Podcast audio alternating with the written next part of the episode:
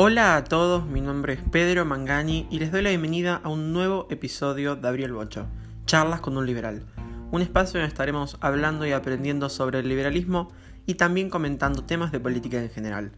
En el episodio de hoy vamos a hablar sobre Cuba, así que te invito a que te agarres algo para comer, te agarres algo para tomar y comencemos. En los últimos días se ha vivido en Cuba una inédita manifestación callejera de cerca de 300 jóvenes intelectuales en La Habana, donde han puesto el tema de la libertad de expresión en el centro del debate público. Así que en lo que nos vamos a centrar hoy es en cómo colapsó Cuba, cómo Cuba llegó al estado actual. Primero, pongamos en contexto y entendamos cómo se encuentra hoy su economía y su población.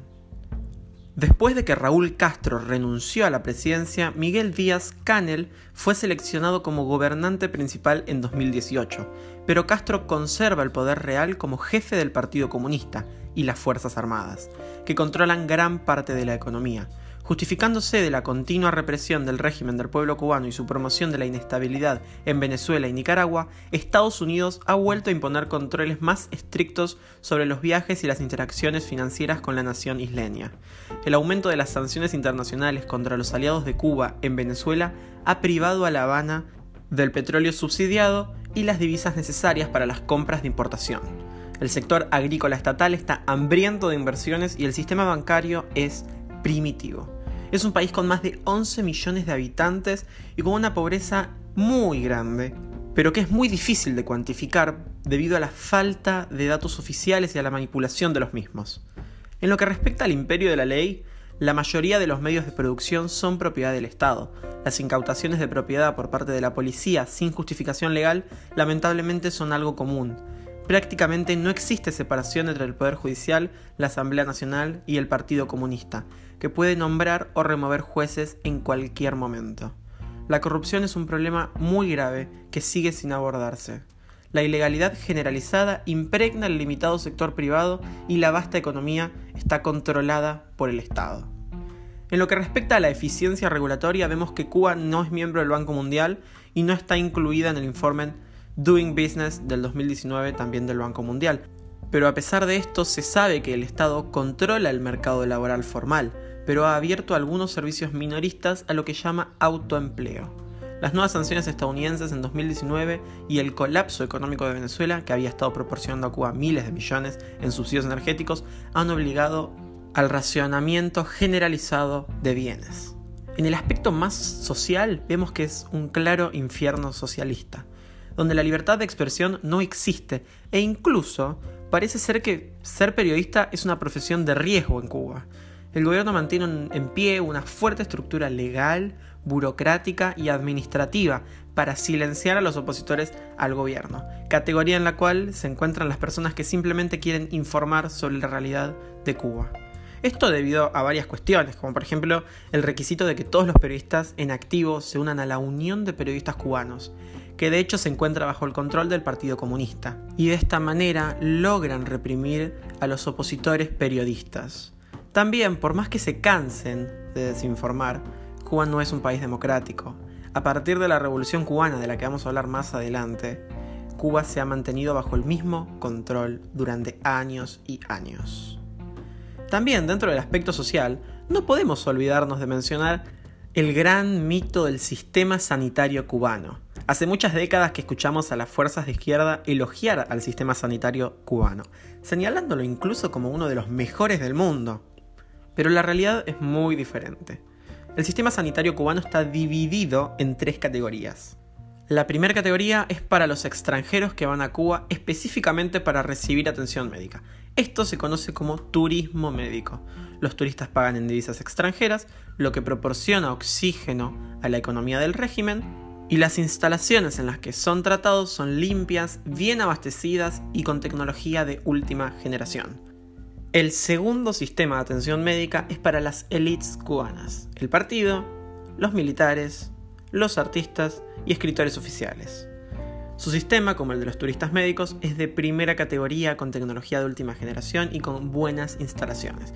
Y por último se encuentra el verdadero sistema cubano, el que la gente común debe usar. El testimonio y la documentación sobre el tema son vastos. Los hospitales y las clínicas se están desmoronando, las condiciones son tan insalubres que los pacientes pueden estar mejor en sus casas, sea cual sea el hogar.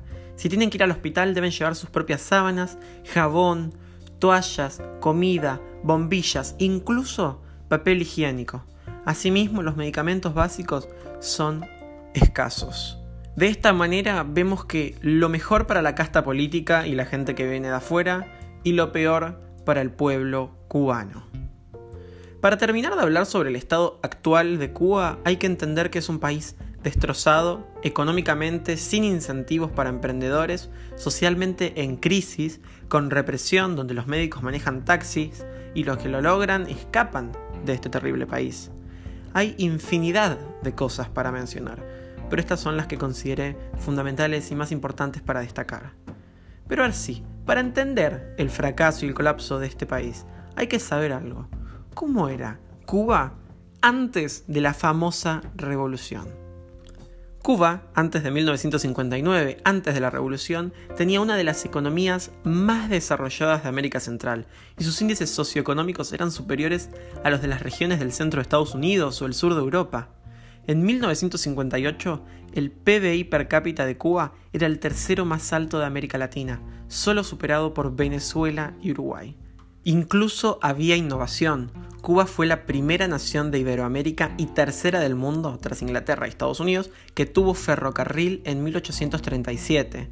El primer sistema de alumbrado público de toda Iberoamérica se instaló en Cuba en 1889.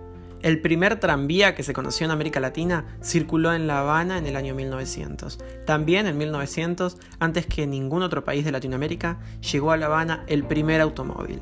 En 1955 Cuba era el segundo país de Iberoamérica con menor mortalidad infantil, 33.4 por cada mil nacidos. En 1957 La Habana se convirtió en la segunda ciudad del mundo en tener cine 3D y multipantallas.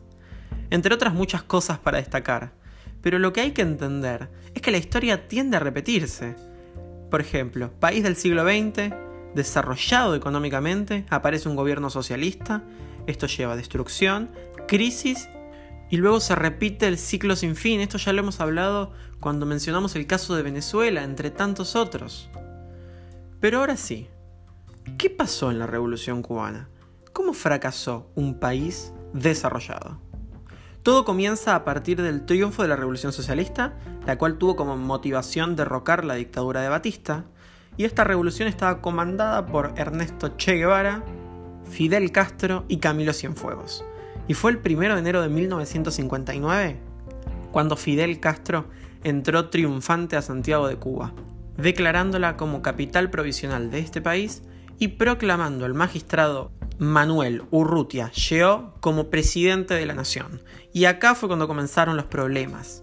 Los revolucionarios, luego del triunfo, fusilaron a más de 500 colaboracionistas del régimen de Batista, y económicamente vemos que la revolución estaba comenzando a tomar lugar, donde se había llevado a cabo una reforma agraria caracterizada por nacionalizaciones, expropiaciones y confiscaciones. Esto obviamente hizo que la clase empresarial se fuera del país abandonando sus inversiones, dejando atrás puestos de trabajo y desarrollo económico.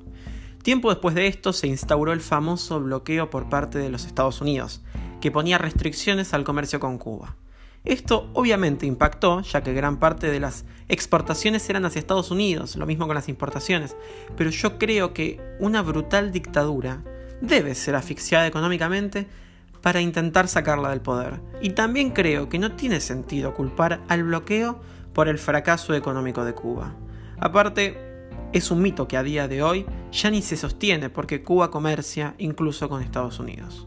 Pero ahora sí, volviendo a la revolución cubana, para contrarrestar el efecto del bloqueo, Cuba se alió fuertemente con la Unión Soviética, con quien pasó a tener el 85% de las exportaciones, e incluso Cuba accedió a instalar en 1962 bases de misiles nucleares, apuntando directamente hacia Estados Unidos, aunque obviamente estas fueron desmanteladas posteriormente. Cuba, luego de la caída de la Unión Soviética, logró sobrevivir gracias a fomentar el trabajo por cuenta propia fuera del control del gobierno, el uso del dólar y el turismo. Más adelante, en 2006, Fidel Castro se enfermó y delegó su cargo a Raúl, su hermano, quien llegó a tener acuerdos con Barack Obama para calmar un poco la situación, aunque gran parte de esto se perdió con la llegada de Trump al poder. Para sintetizar, la revolución fue sangrienta. Ya lo decía el Che Guevara, quien aparte de haber confesado en una carta lo mucho que le gustaba matar, aparte de ser racista y homofóbico, dijo que para lograr regímenes socialistas deberían correr ríos de sangre y que se debía continuar la ruta de la liberación, entre comillas, aunque sea a costa de millones de víctimas atómicas. Esta revolución se caracterizó por los fusilamientos y desaparecimientos a opositores, o donde incluso los enviaban a la SUMAP, que eran las unidades de trabajo forzado, a donde también enviaban a los homosexuales para ser reeducados por el gobierno entre comillas. Aparte de todas estas atrocidades, en el ámbito económico también fueron desastrosos, con medidas anti-emprendimiento como mencioné anteriormente. Es vergonzoso que después de tantos años se siga manteniendo en pie un régimen tan tóxico que hasta día de hoy destroza la vida de miles de personas. Esto nos prueba que el socialismo solo funciona para convertir potencias en países colapsados. Y ahora sí, hemos llegado al final de este episodio. Espero que todos lo hayan disfrutado tanto como yo disfruto hacerlo. Estén atentos al episodio del próximo sábado porque tengo un tema sumamente interesante para hablar. Hasta la próxima.